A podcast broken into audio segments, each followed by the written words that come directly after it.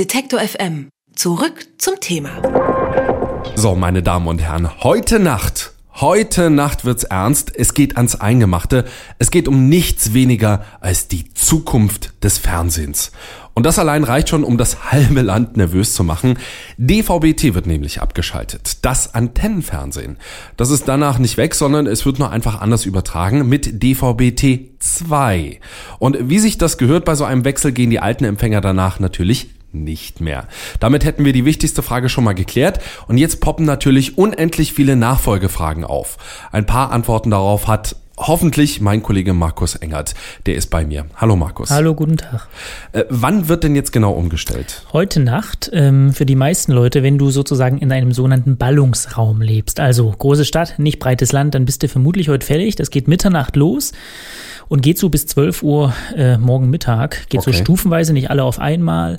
Und es kann passieren, dass dann in der Zeit mal ein paar Stunden dein Fernsehempfang ganz weg ist. Ich stelle mir jetzt vor, dass da ein einzelner Mensch in einem Riesenschaltraum sitzt und äh, so, so, so, so, massive, so wie bei Homer Simpson, so Hebel umlegt. Wir hoffen es nicht, weil wenn der mal auf Toilette muss, dann dauert es alles noch länger. Also wie gesagt, wenn du in so einem Ballungsraum lebst dann, mhm. lebst, dann bist du heute dran. Wenn du nicht in so einem Ballungsraum lebst, das geht so schrittweise dann bis 2019, aber spätestens 2019 ist DVB-T für alle weg. Okay.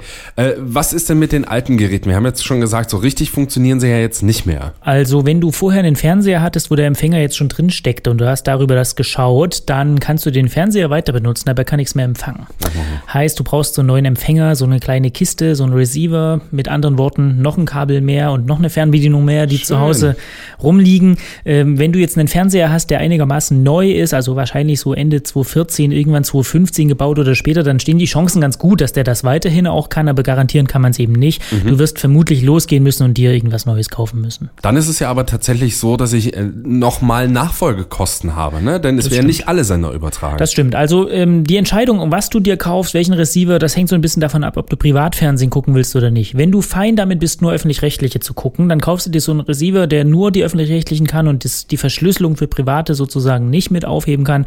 Der liegt so irgendwo 30 bis 60 Euro, je nachdem, was du da so möchtest, dann bist du dabei. Mhm. Wenn du sagst, ich will auch Privatfernsehen gucken, brauchst du zum einen ein anderes Gerät, nämlich eins, was dieses ähm, Privatfernsehsignal auch entschlüsseln kann, weil die kommen verschlüsselt. Okay. Oder wenn es deine Glotze von sich aus kann, dann ist so ein kleiner Schacht an der Seite, wo man so eine Karte reinstecken kann. Die Karte musst du auch einzeln kaufen. Also die Karte kostet so 80 Euro, dieser Receiver, der das kann, kostet auch so 80 Euro. Das ist jetzt mal nur so die Technik, die du kaufen musst. Und dann musst du noch bezahlen pro Jahr, yeah. damit du die privaten Programme auch empfangen kannst. Du bist dann bei 69 Euro pro Jahr und Gerät. Das heißt, so viele Fernseher zu Hause und privat gucken wollen, macht die Sache dann vermutlich auch relativ teuer. Okay, dann würde ich sagen, gucken wir doch vielleicht mal lieber auf die Alternativen. Die gibt's. Ähm, okay, dann gehen wir vielleicht mal zur Alternative 1, Satellitenfernsehen. Genau, also ganz Klassiker, äh, Schüssel auf dem Dach oder am Balkon und über Satellit gucken. Das ist jetzt in den letzten Zeit so ein bisschen aus dem Radar geraten, aber das machen immer noch sehr, sehr viele Leute. Und es hat vor allem einen Reiz. Also zum einen stecken unendlich viele Sender da drin. Viel mhm. mehr, als man gucken kann und das Durchseppen, das ist eine Lebensaufgabe sozusagen sozusagen auch ausländische Sender, wen das interessiert, BBC oder Al Jazeera oder sowas. Ich mache das tatsächlich ganz gerne bei meinen Eltern. Ja. Also so bis 999 und dann. und was es alles gibt. Ja, ne? Also das ist nicht so teuer übrigens. Also die Receiver sind, sind ziemlich günstig, mhm. 30, 40 Euro oder so und diese Schüsseln und dieses kleine Empfangsteil davon dran, so teuer ist das alles auch nicht. Ähm, wahrscheinlich kommst du, wenn du jetzt sagst, du willst so zwei Fernseher zu Hause damit versorgen, irgendwas mit 100 bis 200 Euro und du bist dabei. Aber mhm. das ist die Schüssel und der Receiver und das Kabel, was du brauchst. Und das muss man noch dazu sagen, diese diese Halterung, um das Ding jetzt irgendwie an die Hauswand zu bohren oder aufs Dach zu stellen oder so. Viele dürfen das ja nicht, wo der Hauseigentümer sagt, das will ich nicht oder mhm. es ist verboten an der Fassade oder so. Da gibt es eine Alternative, das sind so Flachantennen, die sehen im Prinzip aus wie so ein DIN A4-Blatt, nur ein bisschen dicker, die kann man einfach aufs Fensterbrett stellen. Die sind ein bisschen teurer, aber funktionieren eigentlich ganz gut. Wenn man das jetzt doch ranbauen kann und möchte und sich das zutraut mit der Schüssel, ähm, das Ausrichten der Schüssel ist gar nicht so wahnsinnig kompliziert. Also man muss mal gucken, wie die Schüsseln in der Nachbarschaft so ausgerichtet sind. Nach Süden oder Südosten muss man freie Sicht haben. Und wenn da irgendwas davor stehen sollte, ein Baum oder irgendwie was anderes, da gibt es so eine Faustregel.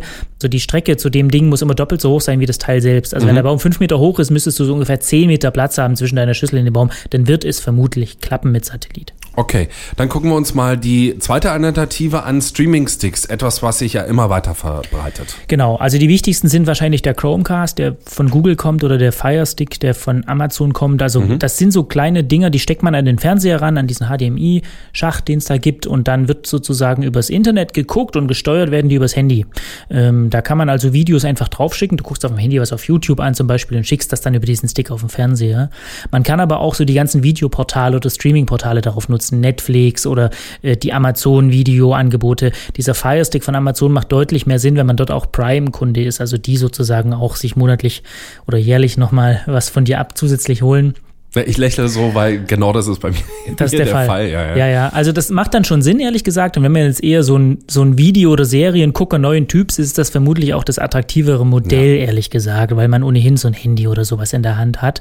Ähm, also der Chromecast ist 30 Euro, der Fire TV ist 40 Euro. Man kann auch darüber übrigens, das haben viele nicht so auf dem Schirm, ganz normal linear klassisch Fernsehen gucken. Stimmt, über die, die Streams dann, oder? Genau, also du kannst auf diesen Sticks auch, auch Apps installieren. Mhm. Sticks und Apps und so. Also Also die App von, äh, von ARD und von ZDF zum Beispiel, man installiert es sich und die haben alle so eine Funktionalität, die da heißt jetzt Live-TV schauen. Äh, bei der ARD muss man aufpassen, um uns alle komplett irre zu machen, haben die gleich zwei Apps. Die eine heißt ARD Mediathek und die andere heißt Das Erste. Aha. Man braucht die von Das Erste, um live zu gucken. Ähm, aber wenn die dann dran stecken sozusagen, dann braucht man nichts weiter als das WLAN zu Hause, das Internet und einen von diesen Sticks und kann dann zumindest, was die öffentlich-rechtlichen betrifft, auch live schauen. Guckt dann aber natürlich in die Röhre, wenn das Internet mal weg ist ist. Mhm. Dann haben wir die dritte Alternative, Web-TV-Anbieter. Ich erwische mich vor allem Montagabends immer bei diesen Web-TV-Anbietern äh, Sport 1, mhm. zweite Bundesliga gucken genau. zum Beispiel. Ja, da gibt es inzwischen auch so einige Anbieter. Satu ist wohl sehr bekannt, Waipu gehört auch dazu, Magin gehört auch dazu. Also ein Web-TV-Anbieter macht nichts anderes, als du loggst dich ein auf einer Seite oder auf einem Gerät mhm. oder auf einer App und bezahlst die dann monatlich dafür und hast dann sozusagen übers Internet die Möglichkeit, Fernsehen zu schauen, linear, also ganz hintereinander weg, manchmal auch mit aufnehmen. Und da sind wir schon bei einem entscheidenden Punkt.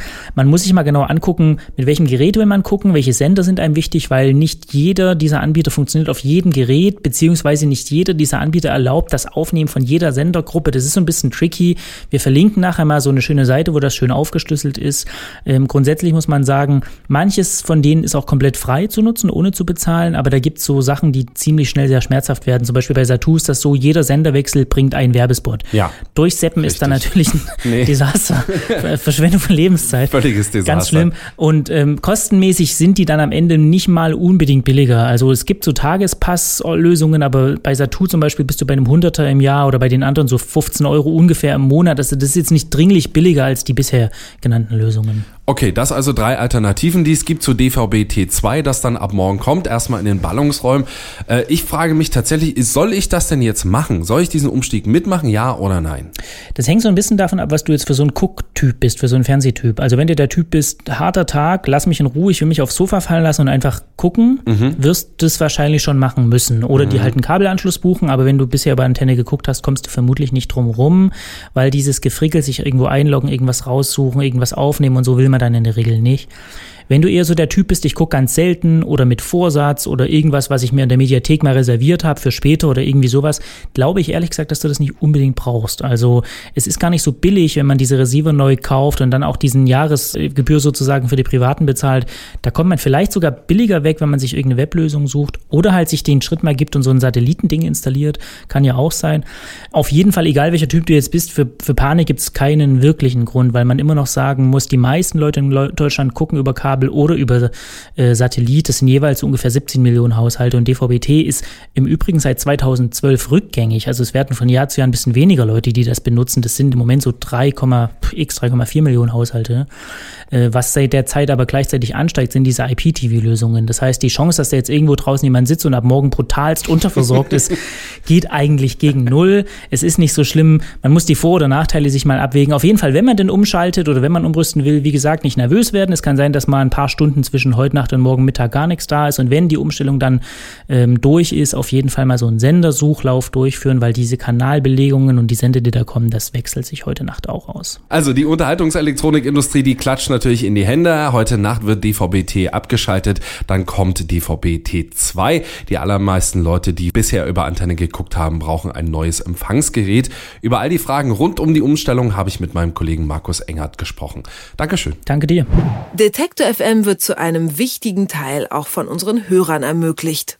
Sie können noch mehr unabhängigen Journalismus wie gerade gehört unterstützen, indem Sie auf detektor FM slash danke die passende Möglichkeit auswählen.